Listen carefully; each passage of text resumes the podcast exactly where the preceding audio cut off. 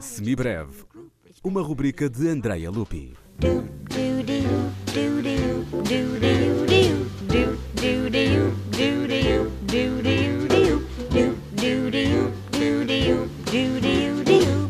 Bruckner é um dos gênios cujo destino é o de tornar o transcendente real e o de atrair o elemento divino para o nosso mundo humano.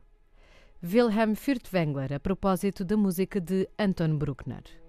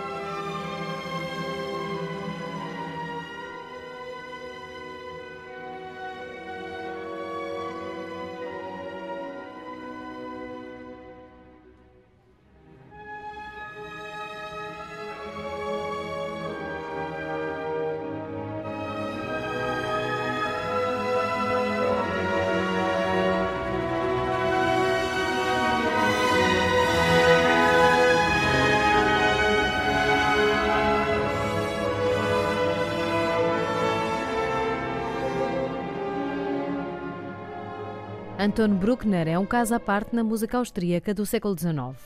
Durante anos, decidiu seguir uma vida estável como professor primário, à semelhança do pai e do avô. Mas a música sempre esteve presente. Foi rapaz de coro, aprendeu violino e, aos 31 anos, obteve um cargo como organista, no qual se destacou como excelente músico.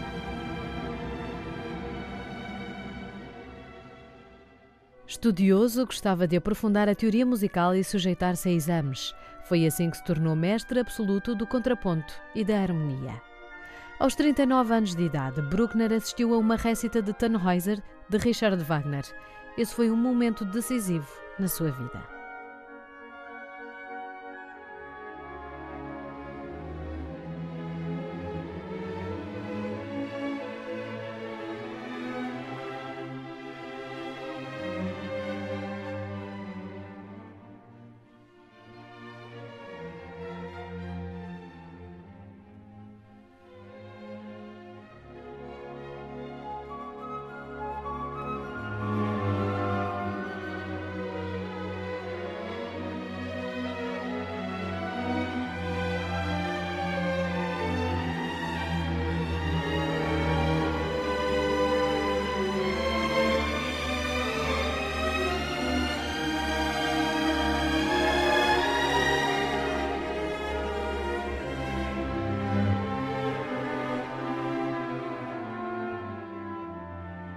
Tendo Wagner como mestre, Anton Bruckner encontrou motivação artística para dar largas à sua imaginação. Aos 41 anos, escrevia a sua primeira sinfonia, género no qual se destacou particularmente. Bruckner mudou-se para Viena na casa dos 40 anos. Ele era antítese do modelo masculino vienense. Vinha do campo e tinha um discurso algo rústico. Era socialmente desastrado por não dominar os subtis códigos sociais, isto para além de estar totalmente aliado da vida política ou intelectual. Mas Bruckner era trabalhador, decidido e conseguiu criar uma muito sólida, ainda que discreta, reputação.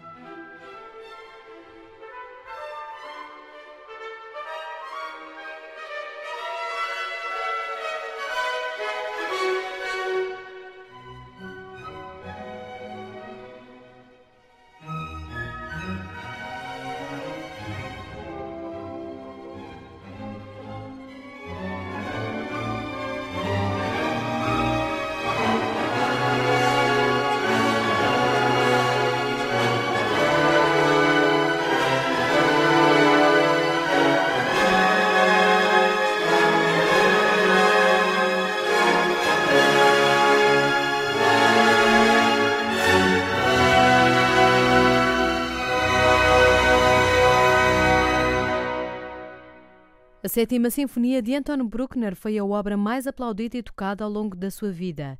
O sucesso foi tanto que o compositor chegou a agradecer quatro e cinco vezes entre os andamentos. A Sétima Sinfonia será interpretada este domingo, 23 de novembro, às 17 horas, no Grande Auditório do Centro Cultural de Belém. Mais informação em ccb.pt.